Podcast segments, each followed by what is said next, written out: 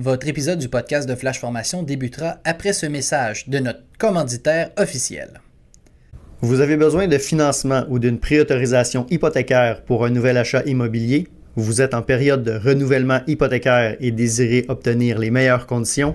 Contactez Francis Perrault-Varin, courtier hypothécaire multiprêt hypothèque, fier présentateur officiel de la saison 2 du podcast Flash Formation.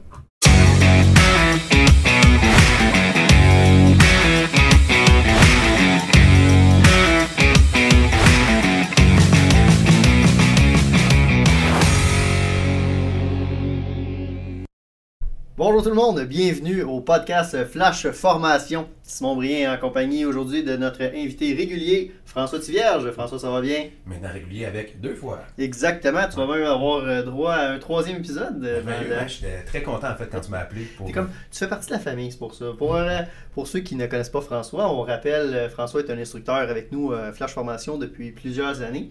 Euh, directeur euh, du service incendie de la MRC euh, de Montcalm. Et maintenant, félicitations pour ta nouvelle promotion, nouveau titre de lieutenant intérimaire au service incendie de Montréal. Merci beaucoup, Simon. Hein, papa, ben oui. directeur. Principalement papa. Oui, excellent. C'est la famille, la base. Hein? la famille d'abord. ça faisait longtemps que je n'avais pas revêtu l'uniforme de Flash avec une deuxième invitation au podcast, ça me faisait plaisir euh, ben de revêtir l'uniforme de super-héros pour euh, parler de tactique. Ben exactement. Aujourd'hui, l'objectif du podcast, c'est de parler de gas cooling. Le gas cooling, on en a brièvement parlé dans la saison 1 avec notre ami Nicolas Beaulieu, lorsque Nico est venu nous parler des lances. Mais on a reçu beaucoup de questions de la part des auditeurs pour euh, définir un peu plus c'était quoi le gas cooling. Donc, à la base, est-ce que tu es capable je sais que pour toi, c'est toujours un défi. Mais tu es capable de nous expliquer grossièrement c'est quoi du gas cooling? C'est un défi pour moi de dire un peu de mots, mais c'est pas un défi d'essayer de le vulgariser. Parce que ça, je me fais un défenseur de ça. T'es bon là-dedans, t'es excellent, c'est pour ça qu'on t'invite. Oui. Euh, du gaz cooling, extrêmement simple, une application d'eau en diffusée dans une masse de gaz, dans ce qu'on va dire de la fumée, dans le but de la refroidir et de la contracter. Donc, de prendre sa lance, de mettre sa lance en diffusée, puis d'envoyer de l'eau dans la fumée lorsqu'on est dans un incendie. En fait, si on veut être un petit peu plus spécifique, devrait avoir un patron de 30 à 45 degrés, tout dépendant de la hauteur des plafonds. Ça va avoir un impact sur la distance de projection de nos, gouttelettes, avoir un angle d'environ 45 degrés devant nous et avoir le débit le plus faible possible avec une très courte impulsion. Ce qu'on veut, c'est avoir un nuage de fines gouttelettes en suspension dans notre masse de gaz. OK, si on vient à la base, pourquoi est-ce que quelqu'un ferait du gaz cooling? Bon, principalement, ce qui est à démystifier, euh, parce qu'on a souvent euh, deux choses en opposition. Le jet plein, le jet diffusé. Le cylindrique, euh, le jet le cylindrique, puis un patron plus ouvert. Après ça, on parle de anti-ventilation, puis on parle de contrôle de la ventilation, de ventilation opérationnelle. Puis on cherche tout le temps à dire lequel est le meilleur.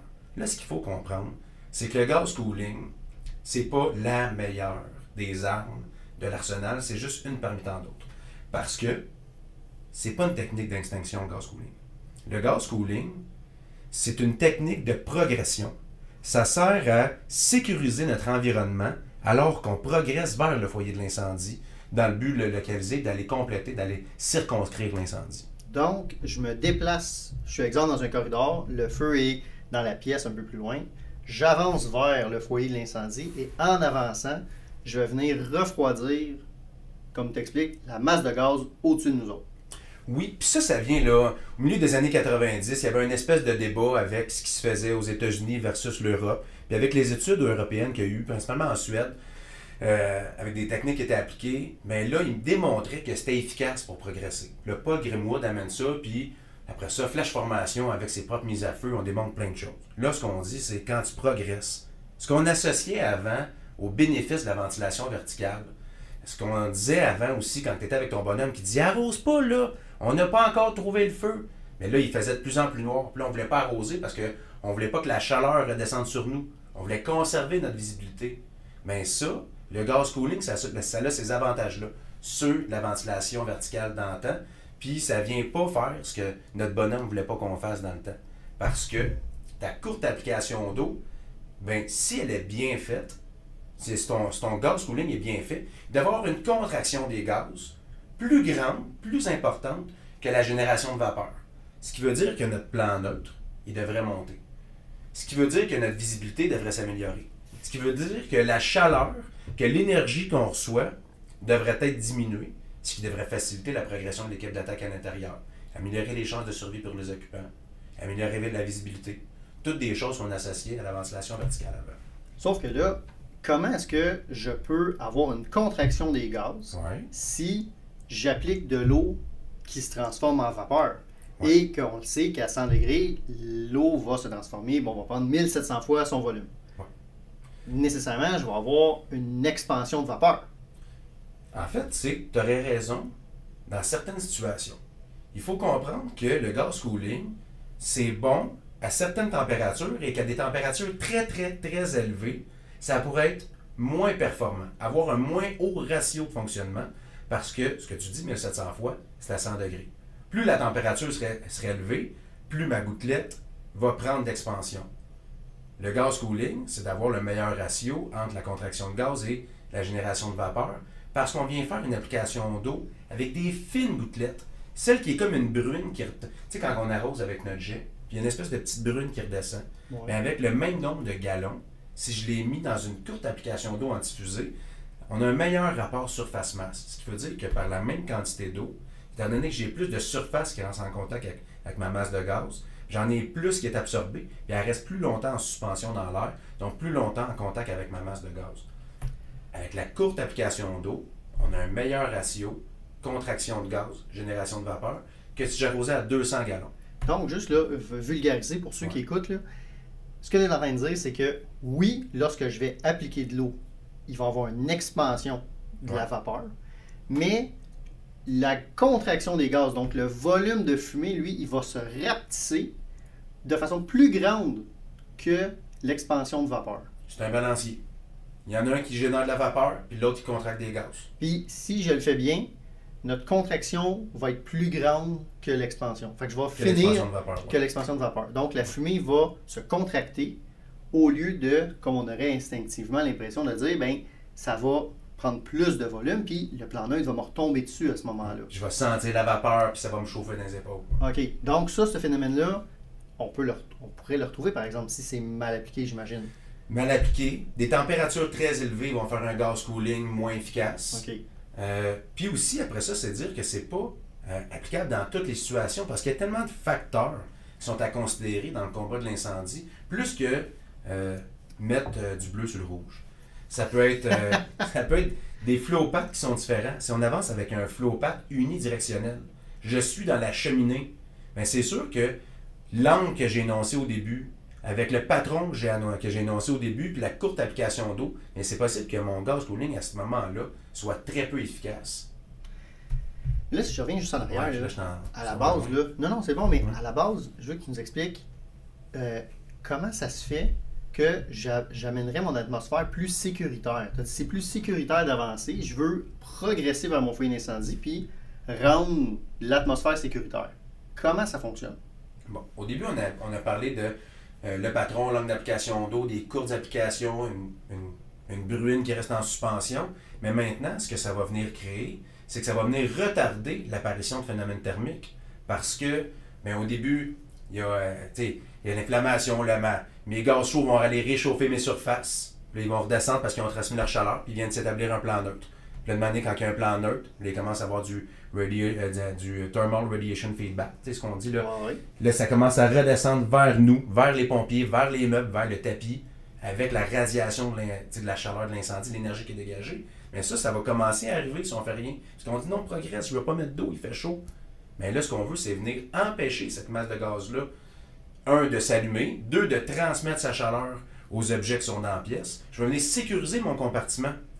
Si on disait que dehors, là, c'est vert, je suis en pleine sécurité. Dans mon corridor, là, c'est jaune. Là, il y a des conditions qui sont euh, propices, dans le fond, à, blesser quelqu'un. Puis la pièce en feu, là, c'est rouge. Ça, c'est du danger. Égal la mort. Mais là, présentement, ce que je voudrais, c'est essayer de transformer ça en vert dans ma pièce. Je veux assurer de sécuriser mon compartiment. Comme si tu étais dans un jeu vidéo, puis tu disais, là, ce que je veux, là, c'est y aller tableau par tableau. Je vais sécuriser mon premier tableau. Après ça, je vais aller dans l'autre. Je progresse de compartiment en compartiment. Le combat de l'incendie, c'est exactement ça. C'est de progresser de compartiment sécuritaire en compartiment sécuritaire en venant, en venant contrôler mon environnement. Et que ce soit ma masse de gaz, ou que ce soit mes surfaces, ou les flammes, la masse de gaz, les objets qui, qui pyrolysent. Je veux venir contrôler mon environnement en progressant à travers de celui-ci. Mais là, ce que tu nous décris, dans le fond, Ouais. ça ressemble beaucoup à ce qu'on appelle du penciling. Donc, du penciling, euh, c'est je prends mon jet cylindrique, donc mon jet droit, puis je vais appliquer au plafond. On parle de ça quand on a des conditions de flashover. Lorsqu'on on s'aperçoit qu'on est proche d'avoir un embrasement généralisé dans la pièce, qu'est-ce qu'on doit faire? C'est application d'eau en jet cylindrique au plafond. C'est quoi la différence entre le jet cylindrique au plafond puis le jet diffusé dans la masse de gaz? C'est quand est-ce que je vais utiliser? C'est pas la même chose? Pas les mêmes? En fait, c'est pas vraiment la même chose parce que là, ce qu'on parle de penciling, mais là, on parle d'une technique de repli, d'aller faire de repli, d'aller faire des courtes applications d'eau ou des plus longues applications d'eau selon l'impact que ça va dans mon environnement. L'autre, on parle d'une technique de progression pour venir contrôler l'environnement. Je veux pas mettre trop d'eau, je veux pas mettre, je veux pas générer trop de vapeur pour me permettre de progresser. Tandis que le penciling, en courte application d'eau, si on venir, oui, contrôler l'environnement, mais dans le but de sortir. Puis honnêtement, c'est que toutes les tactiques, si tu les regardes sur Internet, sur YouTube, tu seras jamais bon non plus.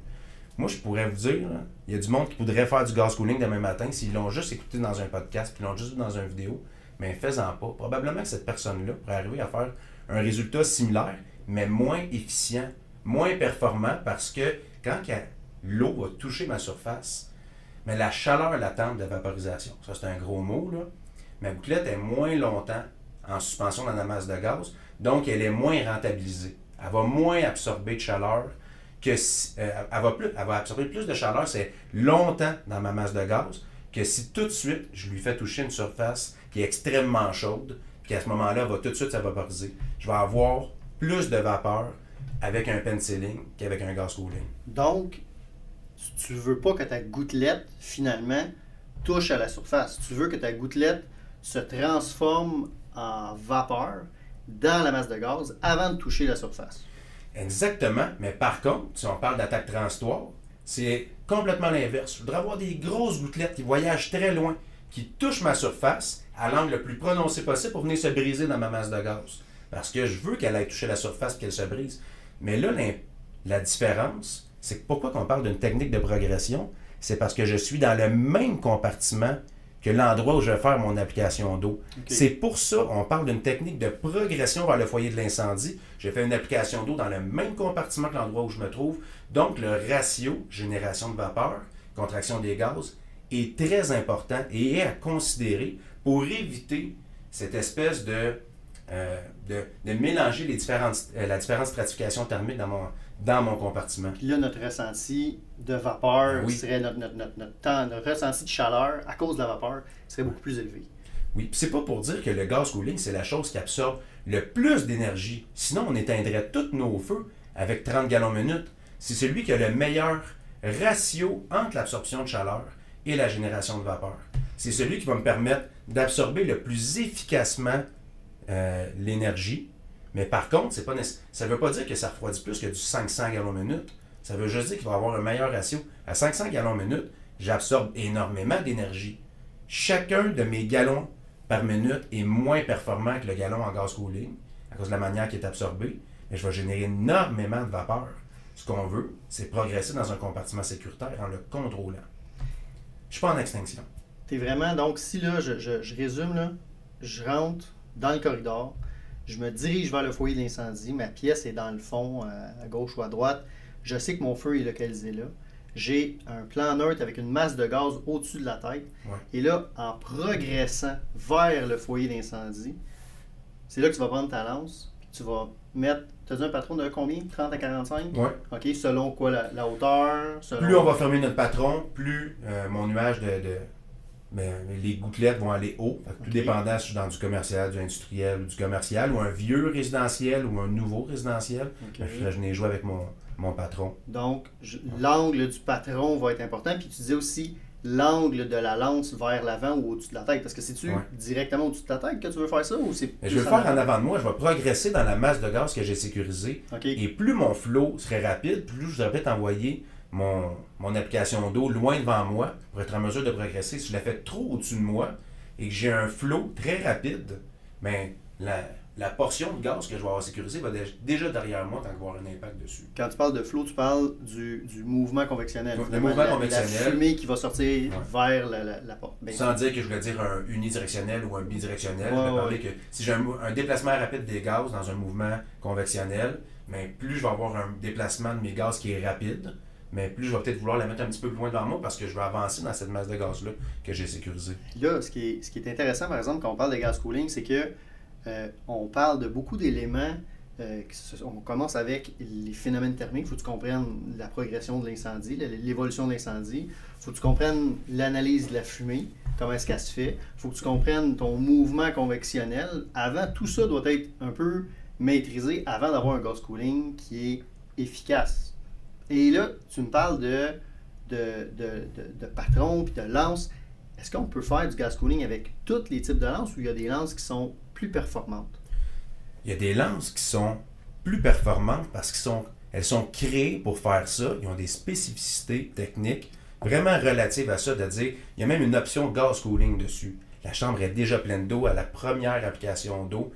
Aussi petite soit-elle, il va déjà avoir de l'eau qui sort. Mais honnêtement, là, on l'a déjà dit avec Nicolas Beaulieu, la meilleure lance, c'est celle que tu connais. Donc, je dirais, ben, commencez pas à acheter des lances parce que demain, vous voulez faire du gas cooling. Il y a des lances qui sont meilleures que d'autres pour faire spécifiquement ça.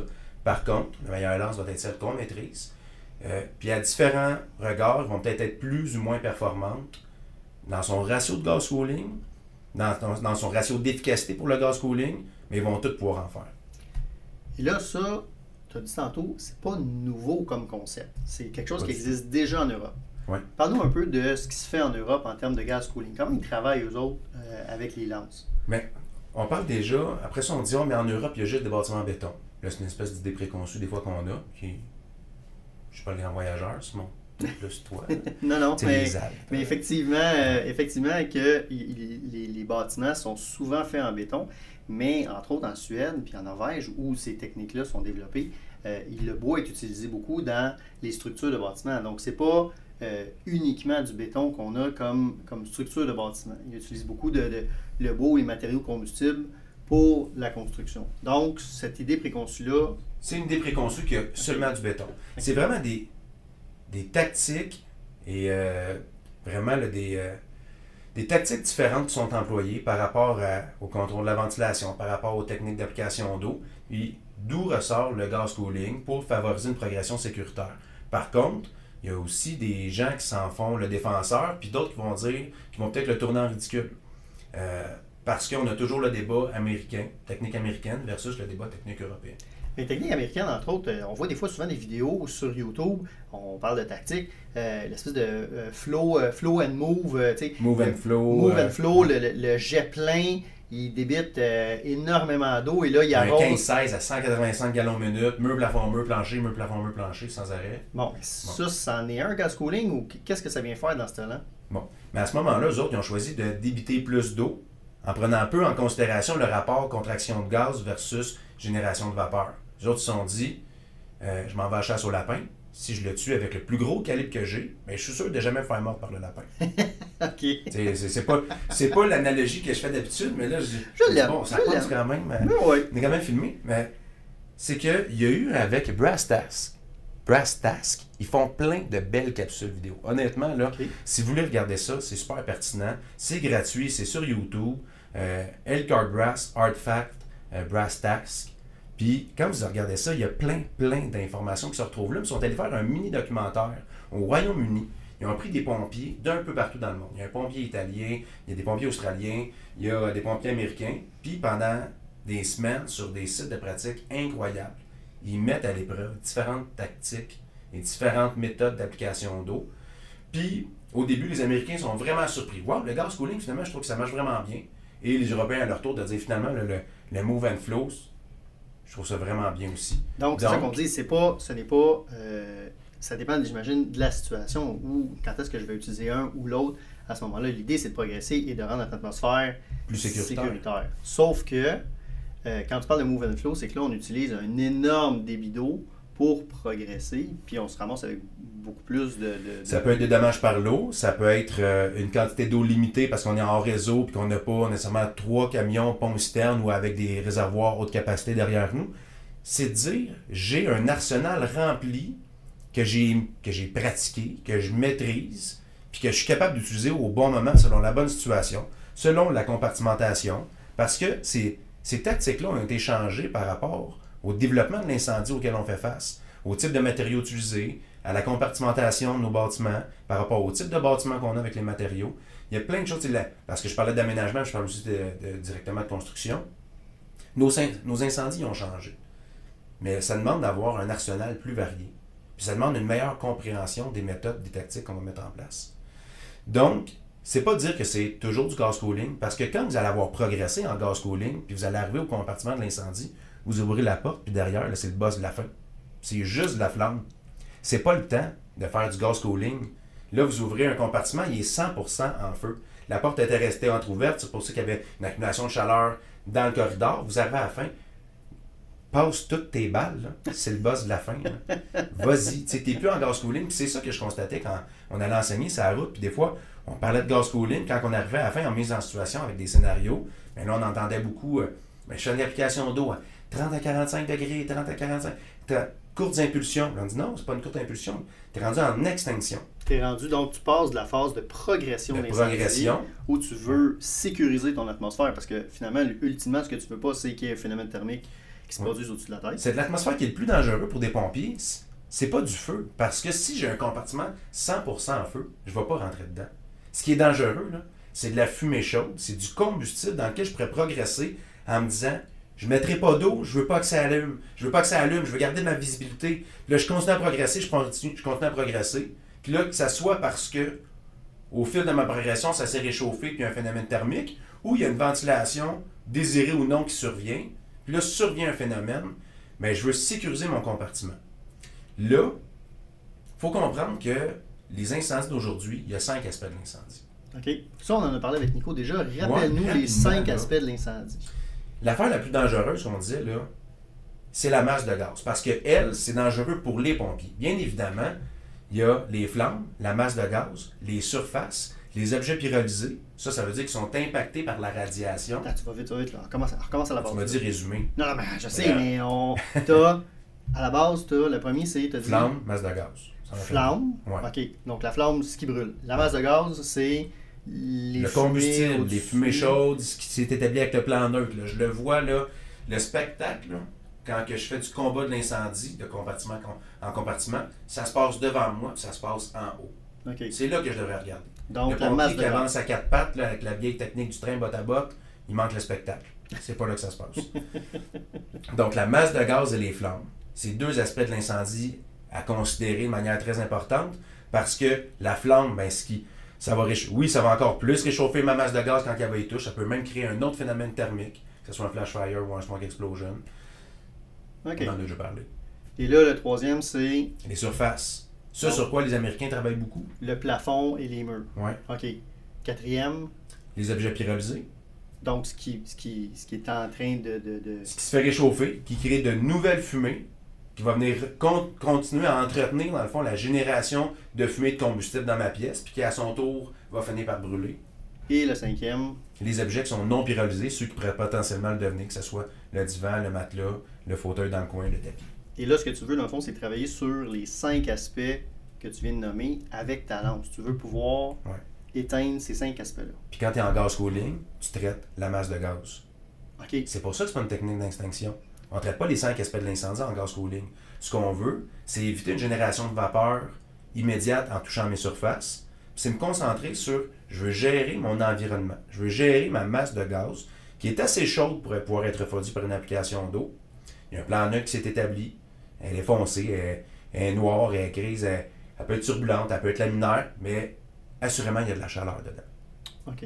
Je fais une application d'eau, je vais toucher ma masse de gaz avec la plus petite, fine, euh, la plus fine gouttelette possible pour être en mesure d'avoir une meilleure contraction des gaz possible versus la génération de vapeur. Qu'est-ce qui arrive si je me trompe et je mets trop d'eau dans cette atmosphère-là? Le ratio le balancier qu'on parlait, de contraction des gaz versus la génération de vapeur, il va être débalancé. Je vais avoir refroidi plus, assurément. Plus d'eau, plus d'absorption d'énergie. Par contre, plus de génération de vapeur. Donc, je Donc, vais ressentir plus de vapeur. Je vais, je vais avoir un inconfort à cause de la, tra- de la stratification thermique qui est mélangée. Après ça, il va avoir, mon plan neutre pourrait descendre parce que j'ai généré plus de vapeur. J'ai un plus grand inconfort, moins de visibilité, puis, euh, une- puis un, un plus grand ressenti sur moi. Au-delà de la visibilité, là, il y a le ressenti avec la stratification thermique qui est mélangée. Et là, il y a un aspect qu'on n'a pas parlé encore, c'est euh, le- les mouvements convectionnels à travers ça. J'imagine que quand tu progresses vers ton foyer d'incendie, tu aurais avantage à réduire le mouvement convectionnel. Parce que si tu as beaucoup de fumée qui te passe au-dessus de la tête, puis que tout ce que tu réussis à refroidir s'en va tout le temps en arrière de toi, euh, tu perds de l'efficacité finalement en- dans ta progression. Est-ce qu'on aurait avantage à réduire l'ouverture? Acheter des rideaux à fumer? Ben, acheter des rideaux de fumée, euh, mettre un rideau de fumée ou euh, refermer la porte en arrière de façon à un peu réduire le mouvement convectionnel. Quand il est sorti les grandes pensées de ça, en regardant ce qui se faisait déjà, euh, on n'a pas parlé uniquement de contrôle de la ventilation, mais en fait de, euh, de, de- d'anti-ventilation, mais de contrôle de la ventilation. Ça pourrait aussi bien, on pourrait aussi bien parler euh, de ventilation opérationnelle que de contrôle de la ventilation en disant je vais la limiter. Ce qu'on veut, c'est l'analyse de nos fumées et de nos flow-paths OK. une analyse de la propagation. Puis si assurément, comme dans ton exemple, on progresse, on a un flot, un mouvement convectionnel, convectionnel très rapide vers nous, bien, assurément, je voulais contrôler l'ouverture derrière moi. Ça va me permettre de, trava- de travailler dans un environnement beaucoup plus sécuritaire, de ralentir la propagation, d'avoir moins d'énergie dégagée. Un mouvement plus rapide, c'est un mouvement qui est plus chaud, qui dégage plus d'énergie. OK, je comprends. Fait que oui, je voudrais la fermer. Puis si j'avais en plus l'option de pouvoir la fermer avec un rideau à fumer, on peut penser qu'une ouverture euh, horizontale, euh, horizontale ou verticale, mais si je suis venu juste craquer ma porte, oui, j'ai diminué. Par contre, c'est quand même pas aussi efficace que si j'avais une ouverture qui est horizontale avec un rideau à fumer par laquelle je rentre en dessous. C'est vraiment pas la même chose. OK. Donc, c'est là où l'avantage d'un- de combiner finalement les techniques de progression selon l'analyse qu'on en fait, de dire, ben, je vais réduire mon mouvement convectionnel. Quand je vais progresser, je vais donc avoir moins d'oxygène pour que le feu puisse se développer. Il y a moins de comburant qui s'en va au feu, mais le mouvement aussi euh, de sortie des fluides, de, sais, des- de la masse de gaz est moins rapide. C'est comme du débit dans une rivière, on pourrait dire. Tu réduis le débit, On donc tu es le capable de mieux contrôler finalement au fur et à mesure qu'on avance. Exactement. Et euh, le fait d'avoir de la vapeur, parce que tantôt quand tu parles de vapeur, le fait d'avoir de la vapeur dans une atmosphère, à ce que je sache, la vapeur c'est inerte. Oui. Donc, tu vas venir un peu inerter ces fumées-là. Leur plage d'inflammabilité va en être euh, impactée. Donc, il y a moins de chances que ces fumées-là allument. J'ai eu cette question-là parce que j'ai un ami qui regardait une vidéo de passage de porte français. OK? Et il voyait les deux premières applications d'eau avant de entrebâiller la porte puis faire une application d'eau dans le compartiment impliqué. Là, il me demandait pourquoi les deux premières applications d'eau alors qu'il se trouve dans un environnement où il n'y avait pas de fumée. Mais c'était. Donc là, lui, là, ce que tu me dire, c'est avant d'ouvrir la porte. Ah, Il ben, y a pas de fumée. parle d'entrée forcée. Je voulais juste parler d'inertable. Non, non, euh, non, mais c'est ça, c'est Ouais. juste qu'on comprenne bien. Les Français, eux autres, étaient sur le bord d'ouvrir la porte. Ouais. Mais avant de l'ouvrir, ils ont fait de l'application d'eau dans l'atmosphère sans qu'il y ait de fumée. Après ça, ils ont progressé à l'intérieur. Après ça, ils ont ouvert la porte. Là, tu sais, je dis les Français. Non, non, mais Euh, on- en Europe. En Europe, mais oui, dans le fond, c'est une courte application d'eau. Une courte application d'eau à faible débit pour avoir une masse de gouttelettes en suspension, une bruine en suspension dans l'air pour que quand il va ouvrir sa porte, aussi petite soit l'ouverture, la masse de gaz qui va sortir, qui va rentrer en contact avec le nuage de gouttelettes, mais il va rentrer dans un environnement qui est moins propice à une inflammation. Je comprends. C'est là qu'on parle de venir inerter notre environnement. OK. Et là, tantôt, on a parlé de l'Europe. Euh, les pays, eux autres, en Europe, qu'est-ce qu'ils font exactement, dans le fond? C'est qu'ils vont faire ça de façon systématique? Ils vont faire ça avec du gros débit, du petit débit? Comment ça fonctionne? Ils vont faire ça avec un petit débit. Par contre, euh, tu sais, je suis pas un grand défenseur de dire faut absolument faire comme l'Europe. Moi, ce que je voudrais dire, c'est bâtissez le plus grand arsenal que vous avez, pratiquez le plus possible pour être en mesure de, maîtriser chacune des techniques d'application d'eau. Après, ça, faire face à n'importe quelle situation. Mais euh, oui, en Europe, euh, ils vont aller faire une application d'eau pour faire du gas cooling avec un faible débit, progressant chemin faisant vers l'incendie, puis au, arriver, dans le fond, au contact du compartiment euh, qui est la source de l'incendie, ben, ils vont aller modifier leur débit, soit, peu importe. Là, il y a- un modèle très similaire à la GeForce euh, qui est utilisée. euh, Tu parles de la lance. dans la, euh, la lance ouais. TFT GeForce là, qui est utilisée en France. OK. Puis, parce que je parle avec un bombier français, puis on compare nos équipements, c'est toujours intéressant. Là. Mais il y a un modèle très similaire, là, la TFT GeForce, qui est utilisée là-bas, puis qui utilise dans le fond un faible débit, puis à débit normal, comme on connaîtrait ici, avec un genre de 125 gallons US, pour aller finaliser l'extinction. Super. Ben écoute François, merci euh, de ta visite avec nous autres. Je pense que tu as vraiment réussi à simplifier euh, un sujet qui est quand même, somme toute, complexe, c'est-à-dire le gaz cooling. Avant d'être capable de bien le maîtriser, euh, le gaz cooling, ce qu'on comprend, c'est technique de progression vers mon foyer d'incendie. Je veux éviter d'avoir des phénomènes thermiques qui vont se produire au-dessus de la tête. Je vais donc venir mettre une application d'eau pour réduire les chances finalement que le- le- les masses de fumée s'allument au-dessus de nous lorsque je vais progresser vers mon foyer d'incendie. Et ce que tu as dit, je pense qui est intéressant, c'est que ce n'est pas une technique de repli, c'est vraiment une technique de progression. Je ne suis pas dans une atmosphère où c'est sur le bord d'allumer, où j'ai des- une possibilité de- d'embrasement généralisé. C'est vraiment un, un aspect plus euh, progressif finalement. Je m'en vais chercher le feu et en allant chercher le feu, ben, au lieu de dire avance, avance, avance, puis il va faire de plus en plus chaud, c'est je mets de l'eau, j'augmente mon plan neutre, puis je rends mon atmosphère inerte. euh, De chemin- contrôle d'environnement. chemin faisant à travers ça. Super. Ben, merci beaucoup François de ces précisions. J'imagine que si on a des questions, www.flashformation.com, vous pouvez toujours nous écrire. Vous pouvez également euh, nous écrire sur Facebook. Et j'en profite aussi pour euh, vous, chers auditeurs, si vous avez des suggestions de sujets euh, à l'émission que vous aimeriez avoir, n'hésitez pas à nous écrire euh, sur les réseaux sociaux via LinkedIn ou via Facebook ou également sur notre courriel info commercial flashformation.com. On est toujours très heureux de pouvoir avoir vos suggestions et de répondre à vos questions. Merci François. Simon, merci beaucoup. À bientôt. À bientôt, au revoir. Cet épisode vous a été présenté par Francis Perrault-Varin, courtier hypothécaire multiprêt hypothèque, présentateur officiel de la saison 2 du podcast de Flash Formation.